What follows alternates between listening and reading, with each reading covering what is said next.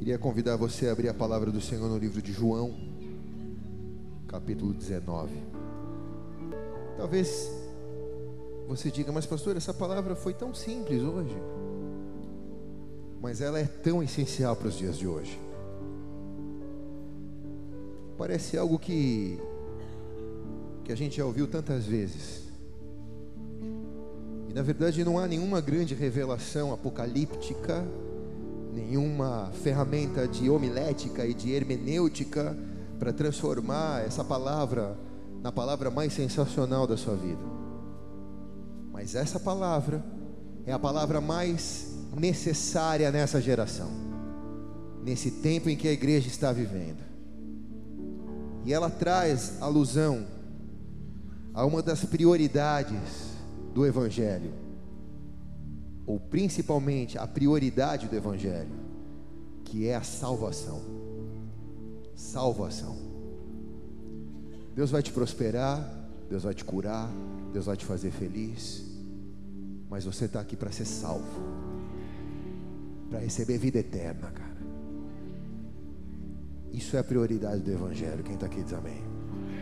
As demais coisas o Senhor há de nos acrescentar porque a Sua palavra nos promete, se fazermos a Sua vontade e buscarmos o Teu reino acima de todas as coisas, as demais coisas nos seriam acrescentadas. Mas, nenhuma fé pode proporcionar o caminho da salvação como a fé em Cristo Jesus. Ela é uma fé redentora, remidora. E essa mensagem traz a memória de um dos pregadores que, na minha opinião, são meus referenciais e que nessa semana partiu para o céu, foi para a morada celestial, pastor Billy Graham. Eu queria nessa noite, antes de ler a palavra, cantar uma canção. Os mais antigos devem saber e os mais tradicionais podem cantar junto com o nosso maestro Fábio Júnior. Sim, eu amo a mensagem da cruz. Até morrer eu a vou proclamar.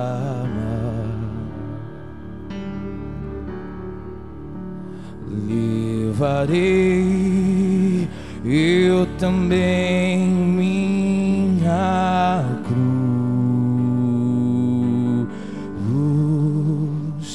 até por uma coroa trocar.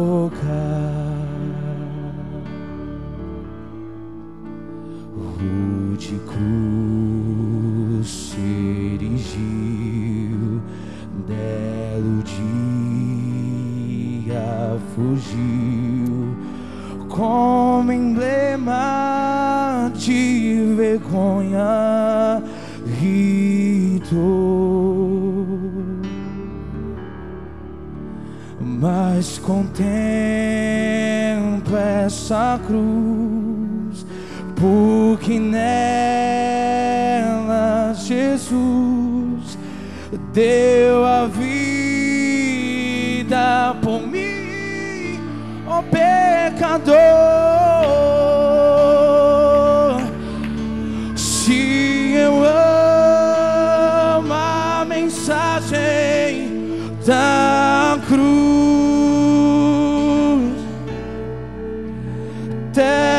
Morrer, eu vou proclamar.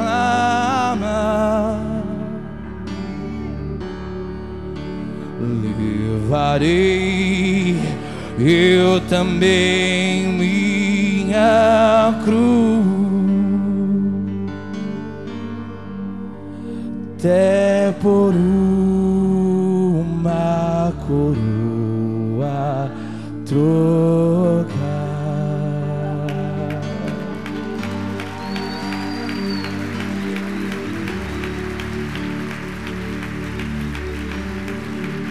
Eu pedi ao Senhor para que o Senhor nos permitisse cantar essa canção a Ele, em homenagem ao pastor Billy Graham que partiu.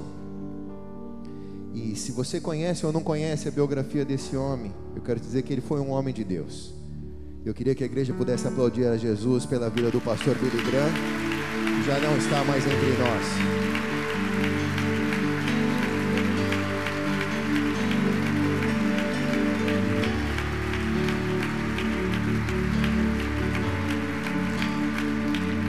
Obrigado, maestro. Não sabia que tínhamos tantos dinossauros aqui na igreja. No ano de 2003, obrigado pela foto também. No ano de 2003, eu li essa biografia do pastor Billy Graham. E eu passei a admirá-lo cada vez mais em cada página que eu virava. E, esse, e essa biografia foi um best-seller dele, com fotos, com tudo aquilo que foi é uma autobiografia dele, né? Te incentivo a ter. É um livro para sua biblioteca. E eu senti um desejo muito no coração de me aproximar desse homem. E no ano passado Deus me deu o privilégio de ir à casa dele. Não para conhecê-lo pessoalmente, mas para conhecer o lugar onde ele viveu, que é a sede de sua associação. E ali está junto com uma pessoa que também é um Graham para mim, que é o pastor Dan Duque. E foi um presente muito especial na minha vida. Porque a gente acha que Deus não conhece os nossos, os nossos, as nossas intenções e os nossos sonhos, né? Mas eu nunca orei por isso. Mas eu só gerei isso. Isso subiu ao céu e no tempo dele Deus me proporcionou viver. Então talvez você nem saiba ainda o que Deus vai fazer com você. Mas se você sonhou o sonho de Deus, Deus vai realizar esse sonho em nome de Jesus. Amém? Recebe essa palavra sobre a sua vida.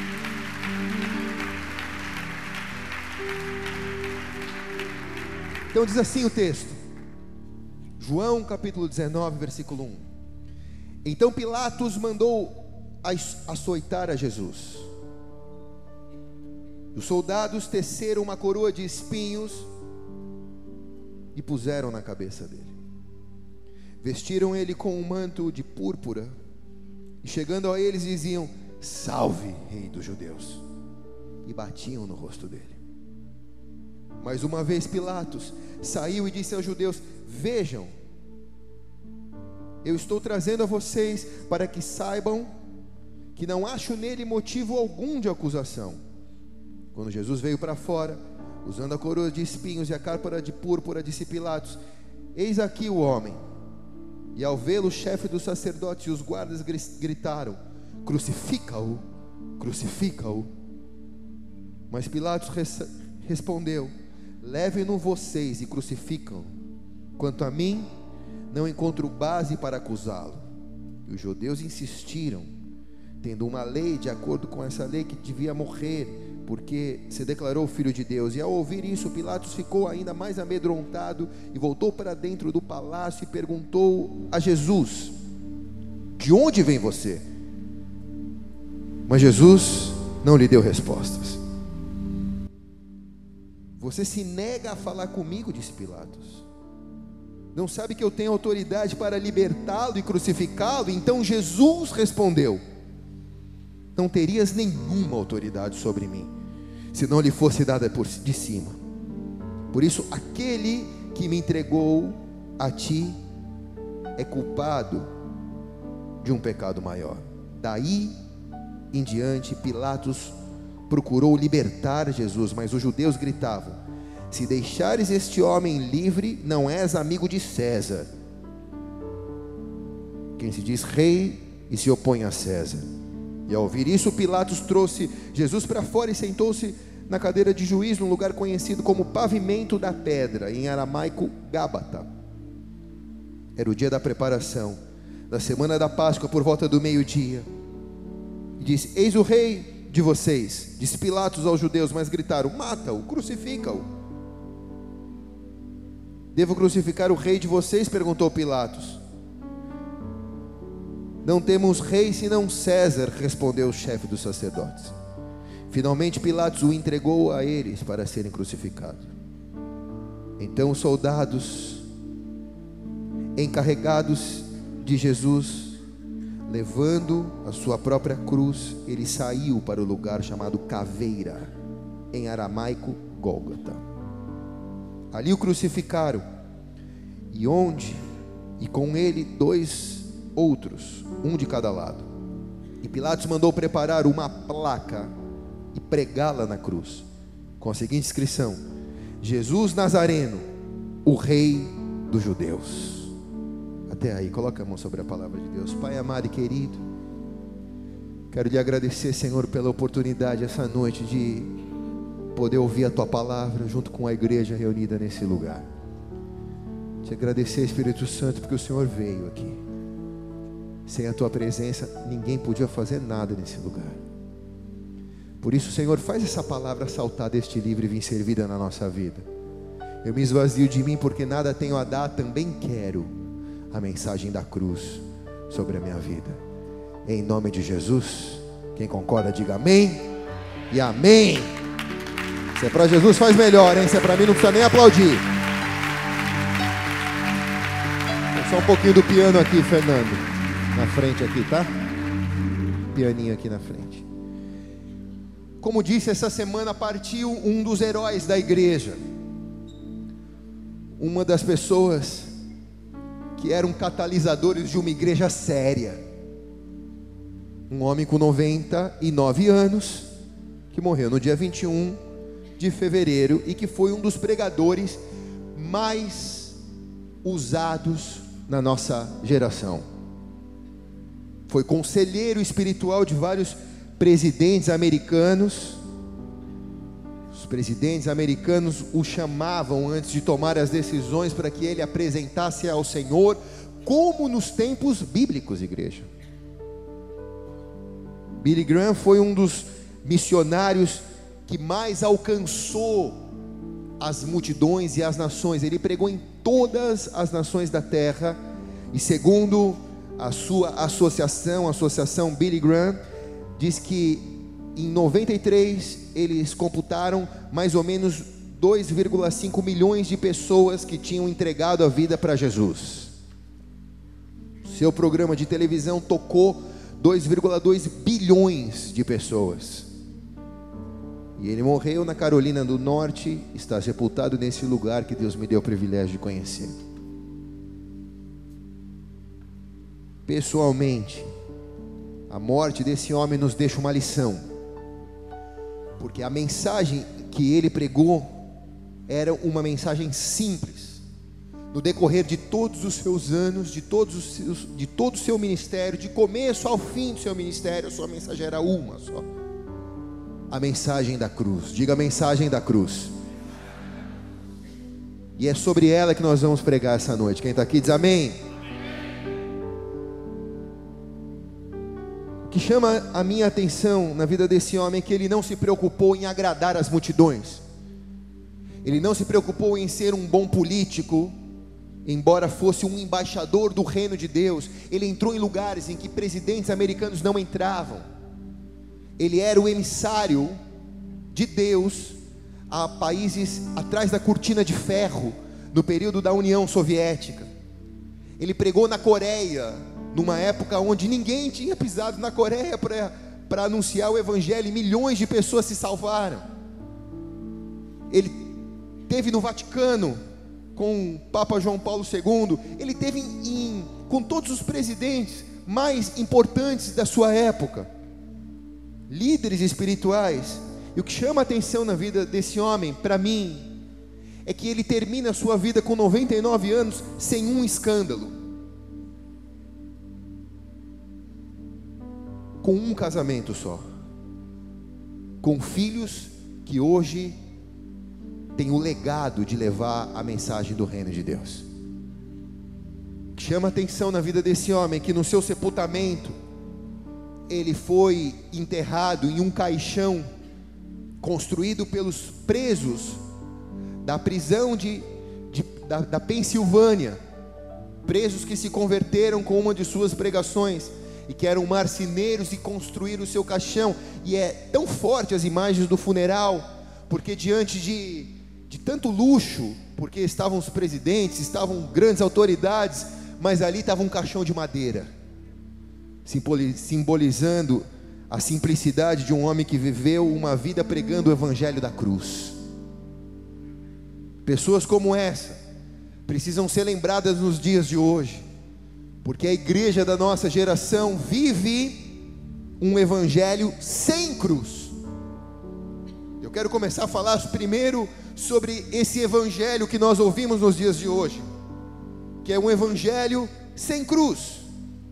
As igrejas da nossa geração possuem, nos dias de hoje, grandes invenções teatrais, filosofias evangélicas, entretenimento para entreter as pessoas, mas se ouve pouco a mensagem da cruz. Mas também é verdade que Deus está levantando uma igreja no meio dessa geração, preocupada em viver primeiro para depois pregar a mensagem da cruz de Cristo. Mensagem essa que passa por sacrifício, mensagem essa que passa por renúncia, mensagem essa que passa por arrependimento, mensagem essa que passa por transformação. Quem está aqui diz amém. Hoje, Infelizmente existe um evangelho sem cruz que produz na vida das pessoas uma maquiagem emocional, em que as pessoas choram, se emocionam, mas que não tem cruz. E se não tem cruz, não tem remissão, não tem transformação, não tem arrependimento. Um evangelho que traz filosofias e que levam até as pessoas a terem vida, uma vida na terra melhor, mas que não produz salvação, que não produz vida eterna que leva a pessoa até ter prosperidade aqui na terra, porque são princípios que prosperam a pessoa, mas que não tem a ver com a vida eterna, que não tem a ver com a salvação, com o arrependimento, que produz entretenimento em que as pessoas celebram, pulam, dançam, mas que não tem salvação.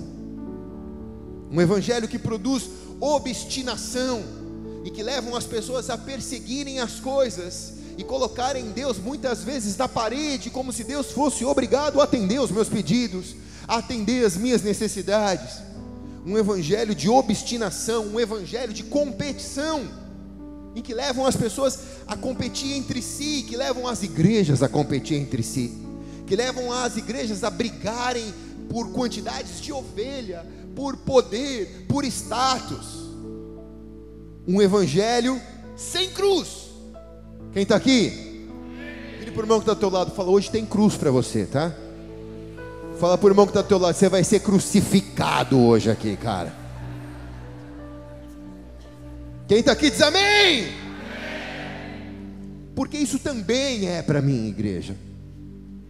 Eu também preciso me ater a minha fé, a minha vida, para que eu não abandone a mensagem da cruz para que eu não me veja envolvido em atender às necessidades das pessoas e esqueça daquilo que Deus me chamou para anunciar o Evangelho da cruz. Esse homem conseguiu se manter 99 anos íntegro por causa de uma coisa só, porque ele pregou a mensagem da cruz. Filipenses capítulo 3, versículo 18, se quiser acompanha aí porque muitos há, dos quais muitas vezes vos disse o apóstolo Paulo dizendo, e agora também vos digo, chorando, agora eu estou dizendo chorando, porque me dói dizer isso, esses são inimigos da cruz de Cristo. O apóstolo Paulo disse isso lá atrás para a igreja de Filipe. Ele está dizendo: existem pessoas que dizem que estão na cruz, mas são inimigos da cruz não querem o sacrifício da cruz, não entendem o propósito da cruz, não querem um evangelho de cruz. E a decadência desse mundo exatamente por falta do evangelho da cruz. Porque não é por falta de igreja, tem igreja em toda esquina, cara. É tem mais igreja do que bar hoje. Tem ruas que tem quatro, cinco igrejas, tem igreja que eu vou pregar que às vezes eu falo para os irmãos que estão tá comigo, eu falo, cara, não estou acreditando. É, é, vizinha de porta de outras igrejas. E às vezes eu passo, eu vou pregar às vezes nas igrejas da Zona Leste, às vezes eu passo assim, tem três igrejas, uma vizinha de porta da outra, cada uma com cinco pessoas. Falo, por que, que eles não se juntam e faz um culto com 15? Porque cada um tem que se dividir. Porque falta um evangelho de cruz. E não é por falta de evangélicos que, que o mundo está vivendo isso. Tem muito evangélico no mundo. É por falta da mensagem da cruz. Porque é ela que transforma as pessoas. Quem está aqui diz amém. Isso não tem a ver com igreja. Isso não tem a ver com religião, isso não tem a ver com a fé evangélica, isso tem a ver com uma mensagem que é a prioridade do discurso de Jesus, do sermão de Jesus, que é a mensagem da cruz. Romanos capítulo 3, versículo 22 a 24 diz: E a justiça de Deus pela fé em Jesus Cristo, para a qual todos e sobre todos os que creem, porque não há diferença, porque todos pecaram e destituídos estão da glória de Deus, sendo justificados gratuitamente pela sua graça e pela redenção que há em Cristo Jesus. Quer dizer, olhe bem para cá, só há redenção em Cristo Jesus, porque Cristo Jesus passou pela cruz. Só há redenção em Cristo Jesus, porque em Cristo Jesus há uma cruz todos nós pecamos e destituídos estamos da glória de Deus, como a Bíblia, a Bíblia diz todos, a Bíblia não diz todos os ímpios, a Bíblia diz toda a humanidade pecou. E o mundo vive uma decadência moral, espiritual, exatamente porque todos pecaram, porque todos se distanciaram da mensagem da cruz, todos pecaram, a Bíblia diz, todos pecaram. O mundo está perdido não é por culpa de Deus. Quantas vezes eu escuto pessoas dizendo, pastor, mas se Deus é tão bom, por que, que Deus permite que isso aconteça? Por que, que permite que em uma semana 500 pessoas sejam mortas na Síria por causa do bombardeio? Isso não é culpa de Deus, isso é culpa nossa, porque todos nós pecamos e nos afastamos da mensagem da cruz, e destituídos fomos da glória de Deus. E o problema não são as bombas, o problema é o coração humano que está por trás da bomba. O problema não é a bomba atômica, o problema é o coração humano que está por trás da bomba atômica. O problema não é o Estado Islâmico, mas é o coração das pessoas que estão nesse exército da morte. O problema é o coração humano, que destituído foi da glória de Deus e que se afastou da cruz de Cristo. Quem daqui diz amém? Por que, que as drogas triunfam, pastor? As drogas só triunfam porque o coração humano se distanciou da presença de Deus. E há um vazio no coração humano e as pessoas buscam nas drogas preencher esse vazio. Toda a raiz, a raiz de todos os males, sem fazer esse negocinho que está dando sono.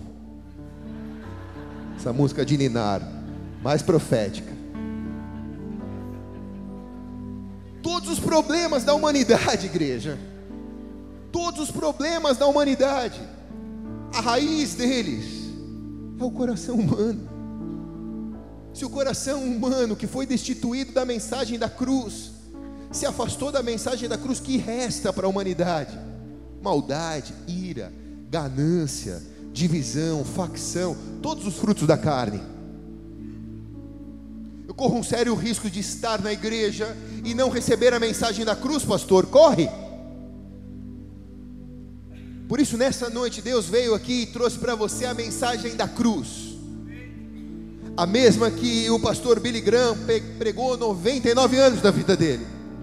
E a mesma que o Espírito Santo está trazendo para você hoje aqui. Sem a cruz, o seu coração está perdido. Com a cruz, o seu coração está salvo na presença de Deus. Se é para Ele, faz melhor. É simples mas é a verdade. É a verdade. O único caminho que a humanidade tem para retornar à presença de Jesus é o caminho da cruz. E eu quero lhe falar sobre isso essa noite. Porque Deus conhece o seu coração. Ele conhece a sua vida antes que você fosse formado, diz a palavra. que no ventre de tua mãe Ele te chamou. E Ele é um arquiteto por excelência, Ele é um projetista por excelência, Ele é um desenhista por excelência. Ele desenhou a sua vida, Ele desenhou todos os anos da sua vida, Ele desenhou todos os dias da sua vida, Ele tem esse plano na mão dele. Pode se sentir importante por isso. Você não é uma pessoa sem plano, Ele tem isso nas mãos dele. E Ele é tão poderoso que bilhões e bilhões de pessoas já passaram sobre a face da terra e ele nunca repetiu um plano. Não existe uma digital que nasceu igual, nem irmãs ou irmãos que são é, gêmeos idênticos têm a mesma digital. Porque ele é um projetista por excelência, ele é um, um arquiteto por excelência. Deus conhece a sua vida e Ele tem o desenho para você. Mas para que você viva esse desenho, para que esse desenho se cumpra na tua vida, você precisa encontrar a cruz de Cristo. Eu quero que você enxergue a cruz como uma chave colocada num buraco de maçaneta que abre uma porta onde você tem acesso ao desenho de Deus. A cruz é essa chave. A religião não pode te proporcionar o desenho que Cristo deu. Você pode seguir o desenho da religião e você vai ser um produto religioso evangélico. Mas se você viver a mensagem da cruz, você vai ser o resultado do desenho de Deus, do projeto de Deus na sua vida. Quem está aqui diz amém.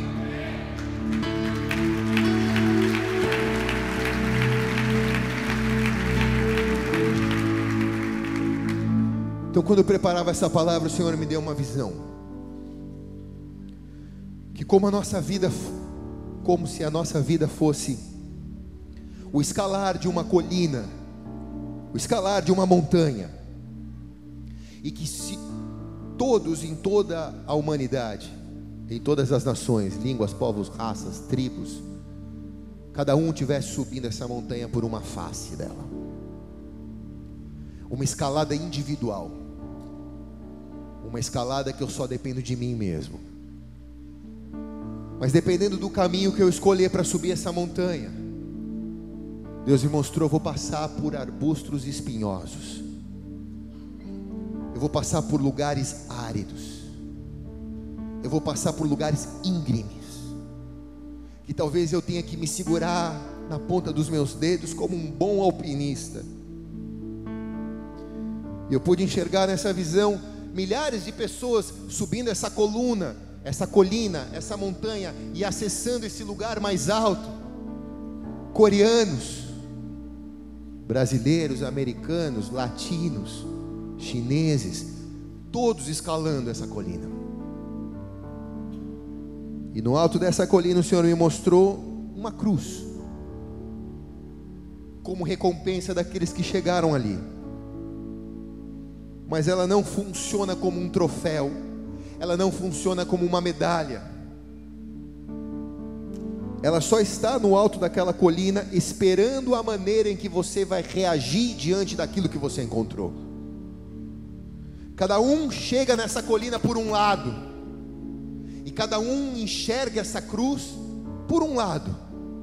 Alguns mais de lado, outros da parte de, trás, outros da parte diante e alguns que chegam nesse lugar mais alto, que olham para essa cruz, enxergam a sua vida e veem que nessa subida sofreram abusos e perdas muitas vezes irreparáveis. Algumas mulheres que chegaram nessa colina se sentiram tão abusadas por pessoas que amavam e confiavam. Eu pude ver uma multidão chegando nessa colina. Alguns sofreram abusos tão grandes na jornada da vida, subindo essa colina, que chegam ali sem prazer de viver mais, talvez pedindo a morte para si,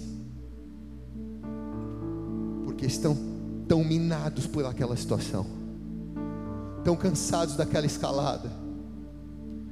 Chegam talvez no pé daquela cruz, se rastejando, como se fosse a última esperança de sua vida. Outros chegam naquele lugar e se dão conta de que tiveram tudo na vida, tudo que era parâmetro de sucesso humano, dinheiro, poder, status, homens, mulheres, mas que chegam no alto daquela colina se sentindo vazios, porque nada que tiveram foi capaz para preencher o vazio de seus corações, e chegam ali vazios, sem entender o sentido da vida, sem entender o sentido das coisas, sem entender, entender o sentido dessa, dessa jornada ao alto da colina.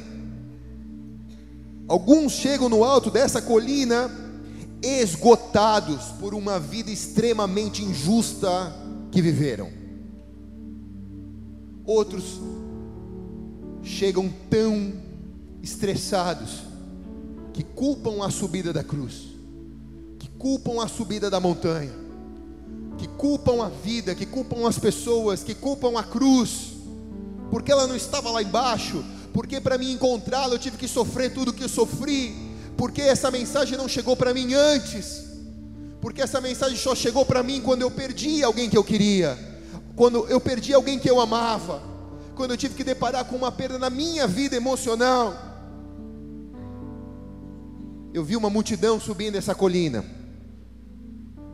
E Apocalipse capítulo 5, versículo 9 e 10 diz: No alto dessa colina cantavam um cântico novo, dizendo: Tu és digno de receber o livro e de abrir os selos, porque foste imolado e resgataste para Deus o preço do teu sangue, homens de toda tribo, língua, povo e raça. E deles fizeste para o nosso Deus um reino de sacerdotes e que reinem sobre a terra. Nesse texto me diz que essa subida da montanha ao encontro da cruz me me traz a responsabilidade de olhar para essa cruz da maneira correta. Eu não posso olhar para essa cruz como um símbolo religioso, porque ela não vai produzir nada na minha vida. Eu não posso olhar para essa cruz como um intervalo de Deus na minha vida. Eu estou tão cansado, preciso passar um tempo na igreja. Preciso de um intervalo. Eu preciso descansar de tantas coisas. Não aguento mais cheirar pó preciso passar um tempo na igreja, uns três meses, depois eu volto. A cruz não é um intervalo. Alguns vão olhar para essa cruz e vão enxergar nela um caminho de salvação. Vão enxergar na cruz um caminho para suas vidas. Que não tem nada a ver com religião, não tem nada a ver com escolha, mas é um caminho Alguns vão olhar para essa cruz e vão enxergar nessa cruz o segredo de Apocalipse, que é o sangue de Jesus. A cruz só tem poder na vida de uma pessoa quando a pessoa enxerga o elo da cruz com a humanidade, que é o sangue de Jesus. Porque como a cruz de Cristo houve tantas outras cruz, cruzes, mas a cruz de Cristo tem o sangue do Filho de Deus. E quem se depara com essa cruz e enxerga o sangue de Cristo nessa cruz, por causa deste sangue, recebe perdão dos seus pecados e salvação da sua vida. Essa é a mensagem da cruz. Simples, essa é a mensagem da cruz. Mas, pastor, não tem uma grande revelação. Irmão, não tem. A grande revelação é que Jesus morreu por você, naquela cruz, que não era dele, era sua, era minha. Aquela montanha são as minhas escolhas, as minhas decisões que eu tomei na minha vida que me fizeram sofrer muito ou sofrer menos. Mas quando eu chego naquela montanha, por mais justo que eu tenha achado que eu tenha sido, por mais bondoso, caridoso, misericordioso que eu tenha sido, eu chego naquela cruz, eu não sou bom o suficiente para morar no céu. Eu chego no alto daquela montanha, eu tenho uma cruz, que é minha. Eu merecia estar naquela cruz. eu sou pecador. E quando eu chego com esse coração e enxergo os meus pecados, não dizendo, meu, essa cruz está aqui, cadê o fulano para ser crucificado? Não, essa cruz é minha. Eu cheguei aqui em cima desse jeito que eu cheguei, cada um sabe como chegou, cada um sabe como entrou aqui essa noite. E Deus conhece o seu coração porque Ele é um excelente arquiteto e um exímio desenhista. Ele sabe onde Ele vai te levar, se você enxergar que essa cruz é sua, só que quando você aceita que essa cruz é sua, Jesus vai na cruz em seu lugar, mesmo não sendo pecador, mesmo não cometendo nenhum pecado, mesmo sendo santo, ele toma aquela cruz no meu lugar e no seu lugar, e para nós, isso é loucura. 1 Coríntios capítulo 1, versículo 17 e 18 diz: E Cristo enviou-me não para batizar, mas para evangelizar, não em sabedoria de palavras, para que a cruz de Cristo não se faça vã. Até aí, pausa.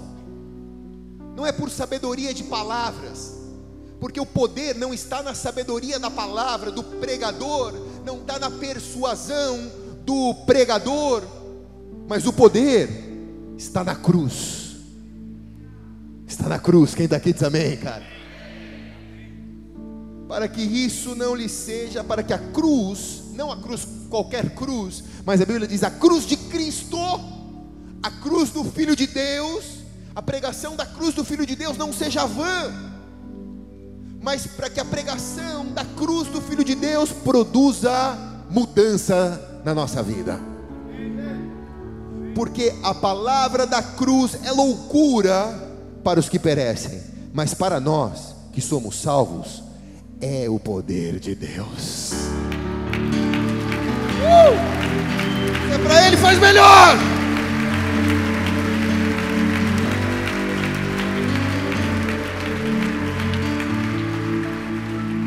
Porque a palavra da cruz é loucura para os que morrem, perecem para os que pecam, para os que querem viver uma vida pecaminosa.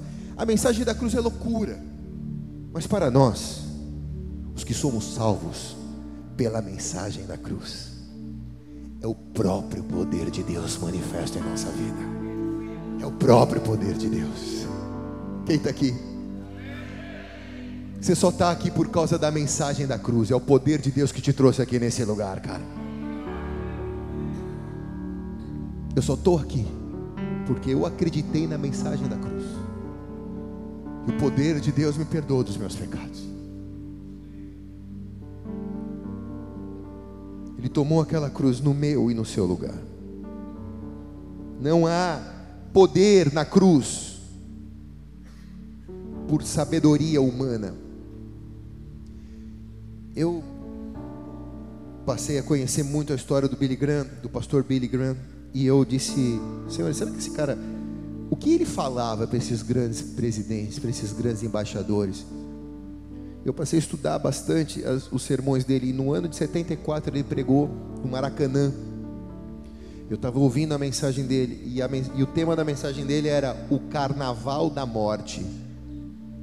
Cara, parecia que ele estava vendo o que a gente viveu esse ano em Copacabana. Tem no YouTube, assista na sua casa, o Carnaval da Morte. E me parecia tão simples a maneira em que ele abordava o assunto. Porque o Evangelho é simples. O Evangelho é: eu sou pecador, pequei e destituído fui da glória de Deus.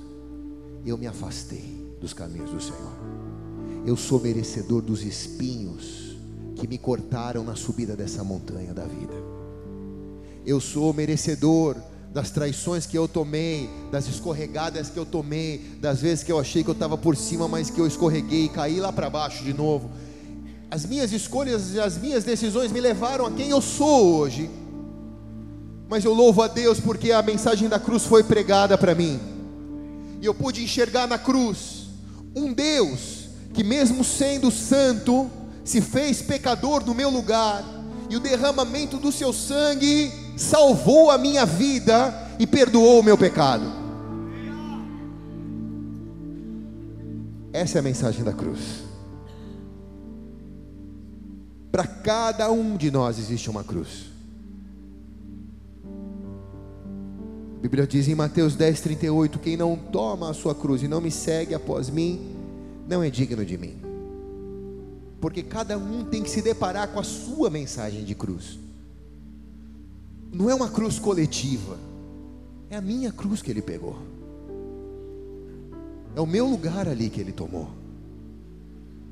Porque Lucas 14, 27 diz: E qualquer que não levar a sua cruz e não vier após mim, não pode ser discípulo de mim. Quer dizer, eu só posso ser discípulo de Jesus se eu tiver a mensagem da cruz, como a mensagem que mudou a minha vida. Sabe, não foi persuasão de pregador, de pastor, de preletor, que mudou a minha vida foi a mensagem da cruz, cara. Eu não estou preso aqui ou preso lá, eu estou preso aqui, na mensagem da cruz que mudou a minha vida. Quem está comigo aqui, diga amém.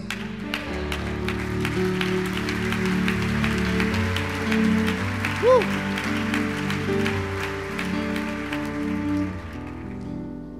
E na verdade eu já estou terminando. Estou com saudades disso. Essa montanha, João diz que ela se chama Caveira ou Gólgota. Diga caveira. Ou Gólgota, diga Gólgota. Gólgota. Palavra difícil, né? Sabe, irmãos, outro dia um empresário aqui da igreja me perguntou: Pô, pastor, estava pensando em fazer umas roupas com caveira. O que o senhor acha? Falei para ele: Ó, cara, não tô nada contra a caveira. Na verdade, cada um aqui é uma caveira por trás da pele. Mas a caveira é um símbolo de morte, como a cruz é um símbolo de vida. A caveira é um símbolo de morte. Ela não é a morte, mas ela é um símbolo de morte. E a montanha se chama Montanha da Caveira, porque existe no Gólgota a impressão geológica de uma caveira. Queria mostrar para vocês. Vocês conseguem enxergar? Os dois olhos ali e o nariz. E ali em cima, onde tem aquela antena hoje, foi onde a cruz de Cristo foi colocada. Obrigado, amados. Na verdade, essa montanha que eu estou escalando na visão que Deus me mostrou, é a montanha da minha morte. Porque sem Cristo, eu estou condenado à morte. Sem Cristo, eu vou para a morte eterna. A minha vida caminha a largos passos para a morte eterna. A minha vida se resume em escalar uma montanha chamada Gólgota, caveira, a montanha da minha morte. Mas a boa nova do Evangelho é que antes eu chegava no alto desta montanha e morria, sem esperança alguma, mas no alto dessa montanha foi colocado a cruz de Cristo, para que todos aqueles que chegaram ali, por causa dos seus pecados, dos seus erros, das suas escolhas, prestes a morrer a vida eterna, tenham a opção de aceitar a mensagem da cruz e receber salvação e vida eterna. Amém ou não? Romanos capítulo 5, versículo 12. Diz assim: Portanto, da mesma forma, como o pecado entrou no mundo por um homem, e pelo pecado a morte, assim também a morte veio a todos os homens. Todos os homens estão subindo a montanha do Gólgota, porque todos pecaram e destituídos estão da glória de Deus. Pois antes de ser dada a lei, o pecado já estava no mundo. Mas o pecado não é levado em conta quando não existe a lei. Todavia, todavia, a morte reinou desde o tempo de Adão até Moisés, mesmo sobre aqueles que não cometeram pecado, semelhante à transgressão de Adão, o qual era o tipo daquele que havia de vir. Até aí. Romanos diz claramente: todos pecaram, mesmo os que acham que não pecaram por causa do pecado de Adão, pecaram. E essa montanha todos nós estamos subindo. Mas a cruz no alto dessa montanha, na verdade, funciona profeticamente. Porque Deus escolheu o alto da montanha da caveira? Porque Deus escolheu o alto da montanha do Gólgota? Porque a cruz, em sua semelhança, ela parece um punhal, uma espada. E Deus resolveu cravar a sua espada no alto da cabeça da morte eterna. A cruz só foi colocada sobre a cabeça da caveira para que todos aqueles que olhassem dissessem: realmente a morte foi vencida pela vida na cruz de Cristo Jesus. Uh!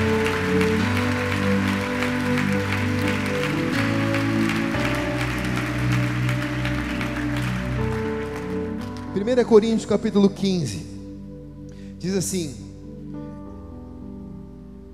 e quando isso que é corruptível se revestir daquilo que é incorruptível, e isso que é imortal se revestir daquilo que é imortal, então cumprindo-se a palavra que estava escrita: tragada foi a morte na vitória. Onde está, ó morte, o teu aguilhão? Onde está, ó inferno, a tua vitória? Ora, o aguilhão da morte é o pecado, e a força do pecado é a lei. Onde está, ó morte, o teu agalhão? Onde está, inferno, a tua vitória? A morte foi tragada na vitória da cruz de Cristo Jesus.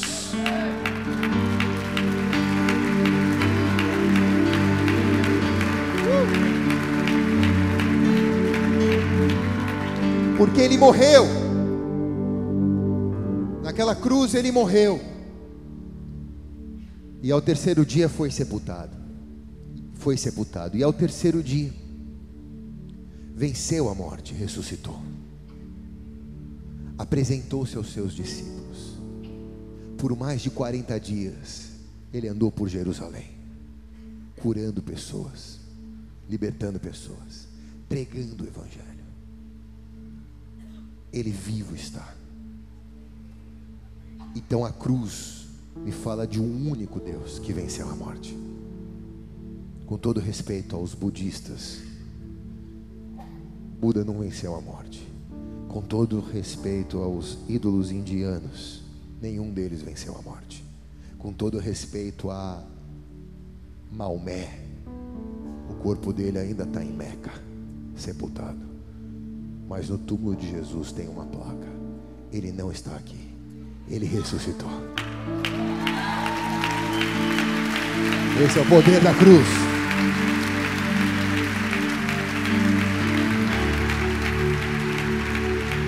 Esse é o poder da cruz.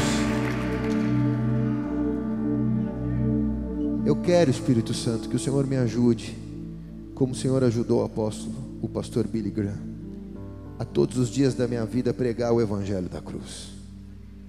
Eu quero pedir isso sobre a minha vida e sobre a vida desses irmãos e irmãs que aqui estão. Todos nós caminhamos juntos, Deus. Eu quero pedir ao Senhor agora sobre a vida deles. Que nada desse mundo venha distraí-los. Venha tirá-los do desenho que o Senhor programou para eles, do projeto que o Senhor programou para eles. E o que fale mais alto sobre as suas vidas seja a cruz de Cristo que mudou a história deles e que fez com que eles tenham vida eterna. E eu te peço, eu não sei quantos anos mais nós viveremos, mas no dia que o Senhor nos chamar, que nós estejamos fiéis à mensagem da cruz, como nessa noite aqui estamos, e quem recebe, diga amém. E amém. Uh!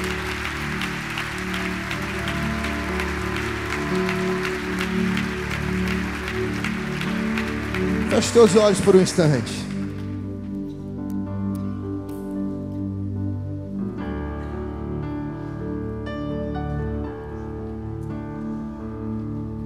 Sim, eu amo a mensagem da cruz até morrer.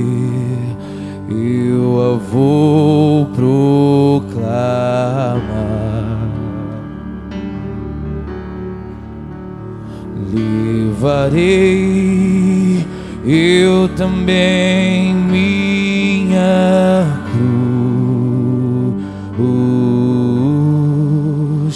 até por uma coroa trocar. Desde a glória dos céus, o Cordeiro de Deus ao Calvário humilhante baixou. Essa cruz tem pra mim atrativo sem fim, porque nela Jesus me salvou. Se eu amo a mensagem da cruz,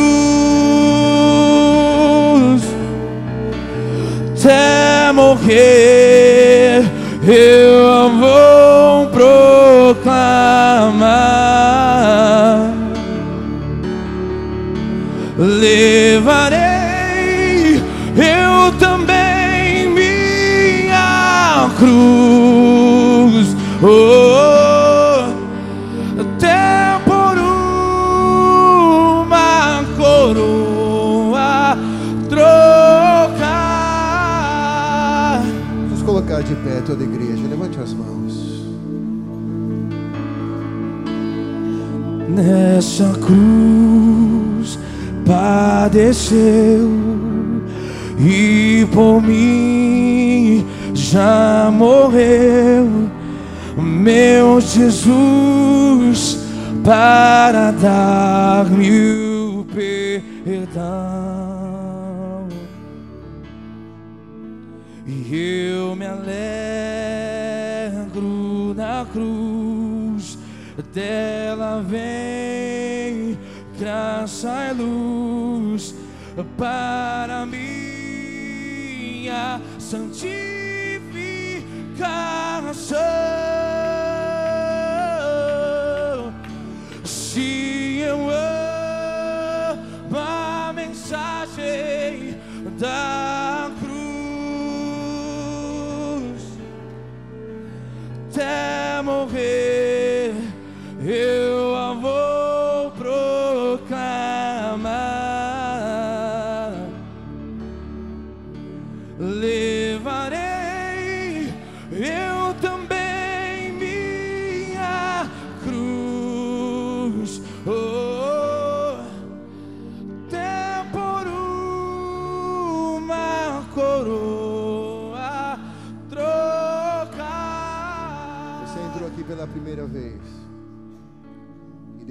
Teu coração.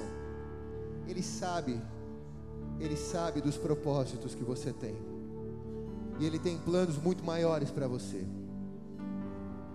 Ele sabe dos seus medos e dos seus anseios. E ele te escolheu essa noite para estar nesse lugar, nesse simples lugar, ouvindo essa simples mensagem, mas poderosa para te transformar numa pessoa nova.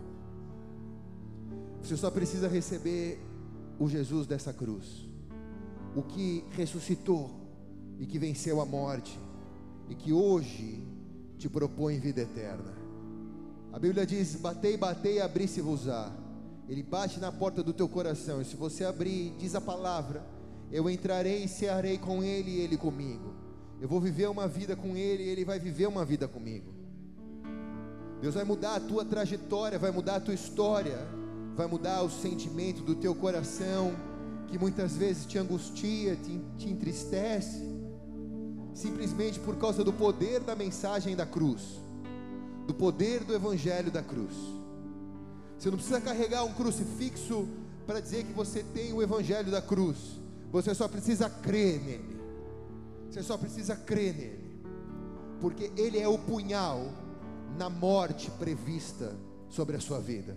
Ele é a espada que Deus escolheu para cravar na cabeça da caveira da morte da sua vida. Porque os teus pecados te levam a morrer, mas crer em Jesus te leva a ter vida eterna e salvação. Por isso, se nessa noite você quiser, junto comigo, entregar a sua vida a essa mensagem, alguns já fizeram isso alguns anos atrás.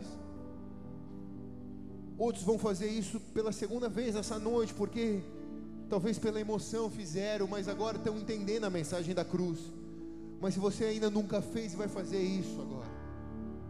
Alguns anos atrás, quando eu fiz, eu não imaginei, não pensava sequer ao certo, não conseguia enxergar ao mínimo aquilo que Deus faria com a minha vida. Mas quando você entrega a sua vida à mensagem da cruz, Deus vem com um desenho, com um projeto que Ele fez no ventre de sua mãe. Te surpreende com isso. Eu vejo pessoas que estão lutando agora para realizar os seus próprios desenhos, os seus próprios projetos. O Senhor fala com você essa noite. Entrega a tua vida para a cruz, para a mensagem da cruz, para o evangelho da cruz. E recebe aquilo que Deus programou para você, aquilo que Deus sonhou para você, que os teus olhos não viram, o seu ouvido não ouviu, jamais penetrou no teu coração, é muito maior, é muito maior do que qualquer coisa. Se você vai entregar a sua vida a Jesus, levante sua mão comigo agora. Amém. Amém. São, são nesses momentos que Deus chama os homens corajosos, as mulheres corajosas. O reino de Deus é um lugar de valentes. Levante a sua mão bem alto. Aí no teu lugar, repita comigo: Senhor Jesus, Senhor Jesus, eu entrego a minha vida eu entrego a minha vida ao Evangelho da cruz, ao Evangelho da cruz, para que eu seja transformado. Para que eu seja e transformado, para que eu seja salvo. para que eu seja salvo. Escreve meu nome Escreve meu nome no livro da no vida, livro da vida, que jamais ele seja apagado. que jamais ele seja apagado, Que até os últimos dias, que até os últimos os dias, últimos minutos da minha vida, os últimos minutos da minha vida, eu viva o Evangelho da cruz. eu vivo o Evangelho da Que o cruz. Senhor me dê Que oportunidade o Senhor me dê oportunidade de ver a transformação de ver a transformação do Evangelho da cruz na minha do vida, Evangelho da cruz na minha do vida, velho homem do saindo velho homem saindo e do novo homem e do entrando. novo homem entrando, Deus sendo templo do Espírito Santo. sendo o templo do Espírito Santo. Eu recebendo os dons do teu eu Espírito. recebendo os dons do teu Espírito, Eu vivendo o ministério que o Senhor tem para eu mim. vivendo o ministério que o Senhor tem Eu para podendo ajudar as pessoas eu podendo ajudar as pessoas com o mesmo evangelho da cruz com o mesmo Evangelho da cruz que hoje chegou a mim. que hoje chegou a mim, Em nome de Cristo Jesus. em nome de Cristo Jesus. Você que fez essa oração, fica com sua mão levantada. Eu quero orar por você. Que o Senhor venha sobre você e que te levante poderosamente nessa geração. Mude a sua veste agora. Deus mostra uma roupa de luto sendo tirada, e Ele está trazendo sobre você uma veste de alegria. E a sabedoria do mundo diz como você pode se alegrar diante dessa situação. Mas a mensagem da cruz é loucura para o mundo, mas é salvação para aqueles que creem nele. Ele vai trocar a sua veste, ele vai trazer alegria sobre você. Deus me mostra que lágrimas estão sendo agora recolhidas. E ele vai fazer com que esse cenário mude nesse tempo, por causa da cruz que entrou na tua vida agora. Porque a Bíblia diz que os que semeiam com lágrimas, com alegria vão colher, diz a palavra. Vai começar um tempo de colheita abundante do Senhor agora. Porque a cruz entrou na sua vida. Se você fez essa oração pela primeira vez antes de ir embora, deixa o teu nome ali. Eu e a pastora queremos te convidar para se conhecer pessoalmente, para a gente tomar um café da manhã junto e ter esse tempo na presença de Deus. A gente quer te convidar aí em uma célula da igreja. Tem muitas células espalhadas por essa cidade. Você precisa encontrar uma célula perto da sua casa, porque eu costumo dizer que eu sou pregador de quem vem no culto e pastor de quem vai na célula. Porque quem vai na célula está sendo cuidado, está sendo pastoreado. Vamos aplaudir a Jesus por cada uma dessas vidas.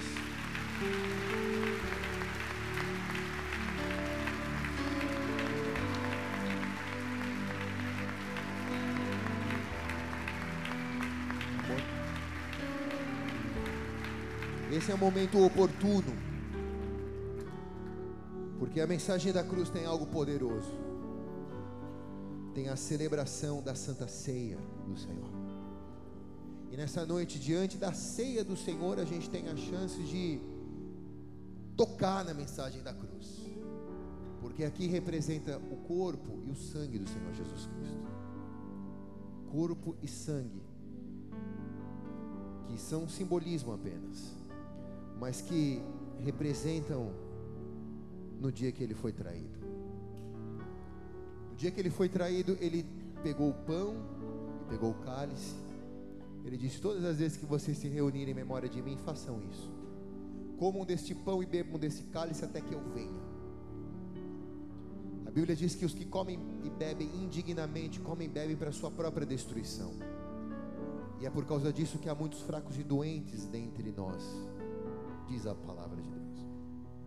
Comer e beber indignamente significa comer e beber sem entender a mensagem da cruz. Participar de um rito religioso apenas. Entender a mensagem da cruz significa arrependimento dos pecados, quer dizer, identificação dos pecados. Primeiro, eu sou um pecador, cara, sou um tranqueira, mas eu enxerguei a mensagem da cruz, e nela tem o sangue de Jesus que perdoa os meus pecados e me leva ao arrependimento. Eu não quero ser mais esse tranqueira, eu quero ser um homem novo na presença de Deus, uma mulher nova na presença de Deus. Então ninguém é forte o suficiente para bater no peito e dizer: Eu sou bom para tomar a ceia, porque todos pecaram e destituídos estão da glória de Deus, diz a palavra. Então, quanto mais fraco eu for, mais eu tenho que olhar para a mensagem da cruz, receber o sangue e dizer: Eu preciso desse sangue na minha vida.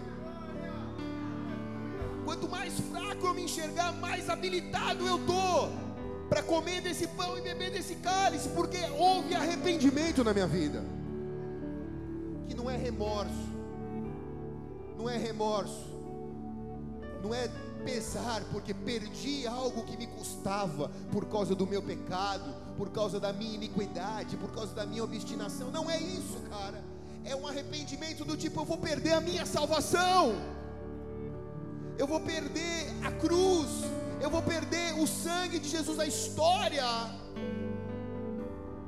da cruz de Cristo que mudou a minha vida, eu vou perder isso. Então a pessoa que se arrepende, ela se desespera, ela não quer pecar mais. Não porque o pecado passou a ser ruim, porque pecado é gostoso. Se o pecado fosse ruim, não tinha tanta gente pecando.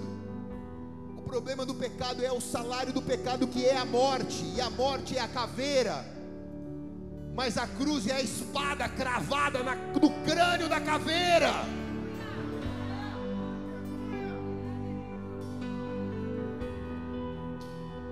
Ela é a revanche, ela é a vingança de Deus. O diabo não esperava que na cabeça dele ele recebesse um punhal e que nesse punhal fosse o poder da vida Onde está a morte, ó teu aguilhão? Tragada foi a morte pela vida na cruz do Calvário. Ah, a vida nisso, a salvação nisso, a salvação nesse pão, nesse sangue.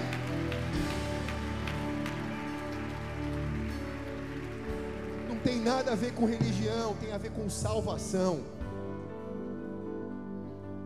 Fala para o irmão que está do teu lado, não tem a ver com religião, tem a ver com salvação, cara.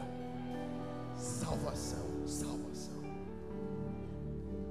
Quem quer ser salvo essa noite? Arrependa do seu pecado. Olhe para a cruz de Cristo, coma desse pão e beba desse cálice. Porque nessa noite Deus vai fazer uma salvação em massa aqui nesse lugar. Salvar, vai salvar muitos que dependem de você. que fazem parte da sua família, que ainda não estão aqui, vão ser salvos essa noite, por causa da mensagem da cruz, assim diz o Senhor. Por causa da mensagem da cruz, assim diz o Senhor. Antes que esse ano termine, por causa da mensagem da cruz, tu e a tua casa vão estar servindo ao Senhor nesse lugar. Assim diz o Senhor a você essa noite. Nessa noite houve salvação na tua casa, assim te diz o Senhor.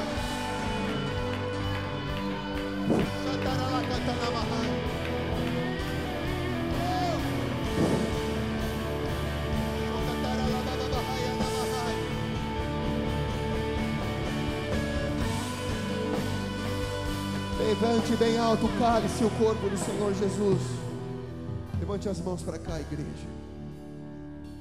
Diante do poder da cruz, nós estamos aqui, Senhor, se lembrando da tua morte da tua ressurreição. E esses elementos para nós passam a ser o seu sangue e o seu corpo. Ao repartirmos entre nós, vem, Senhor, vem e salva, salva a nossa vida, salva a nossa família. Salvação, em Ti a vida eterna, em nome de Jesus. Nós vamos receber, não come e não beba, porque nós vamos fazer isso todos juntos, tá? Enquanto adoramos ao Senhor, os pastores, diáconos e presbíteros podem servir.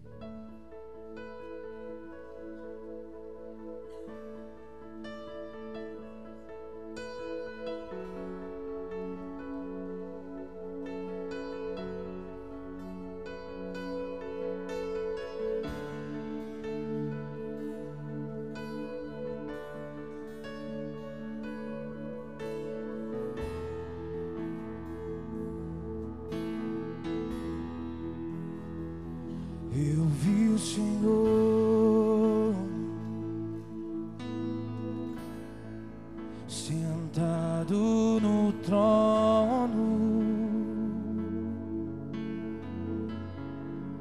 vestido de glória,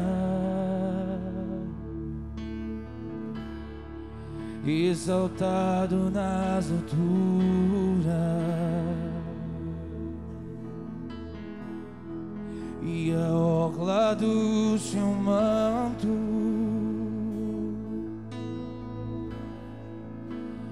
enche o templo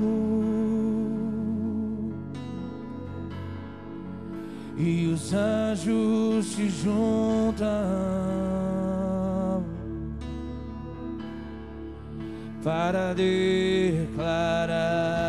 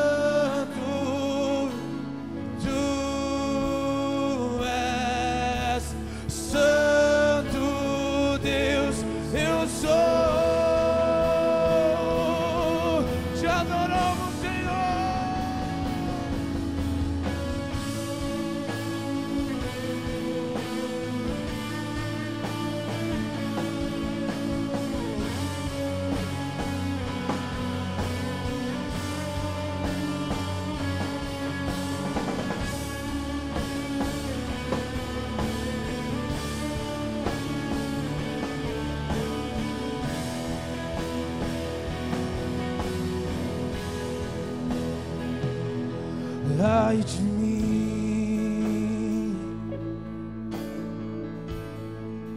que sou impuro, mas meus olhos irão.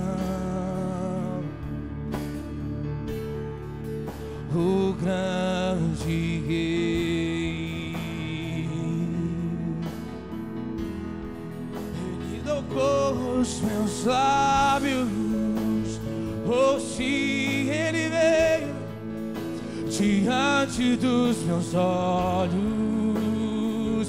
e abalou, abalou minha estrutura. E quantos anjos declaravam, oh, se junte aos céus e diga nessa noite: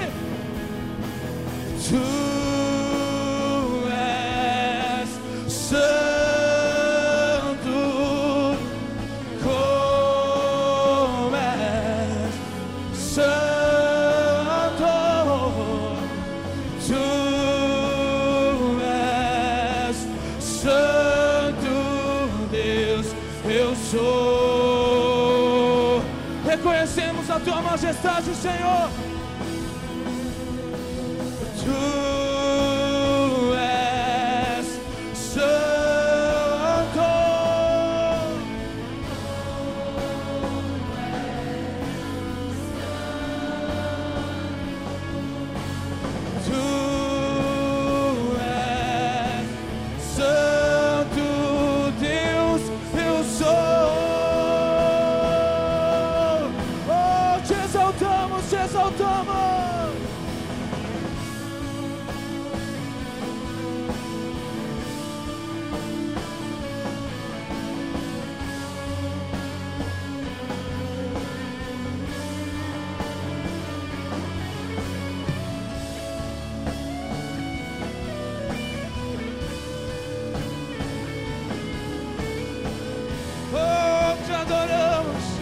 Adoramos, te adoramos, Deus de esplendor, Deus de esplendor.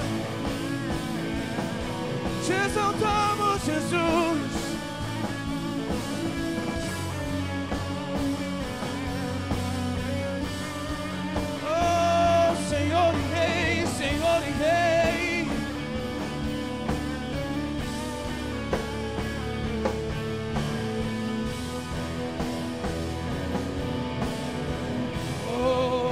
Oh, declaramos.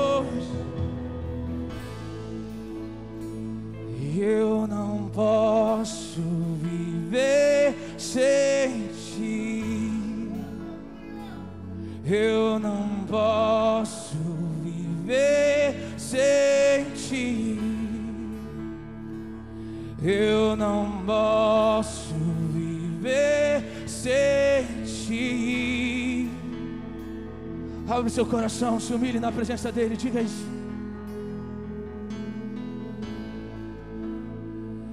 Eu não posso viver sem ti. Eu não posso viver sem ti, Jesus. Eu não posso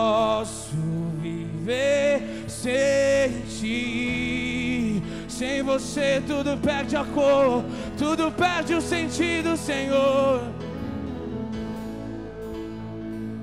Eu não posso viver sem ti. Eu não posso viver sem ti, amado. Eu não posso viver sem ti. Eleve a sua voz, diga isso pro seu amado, diga isso. Eu não posso viver sem ti. Eu não posso viver sem ti, amor. Eu não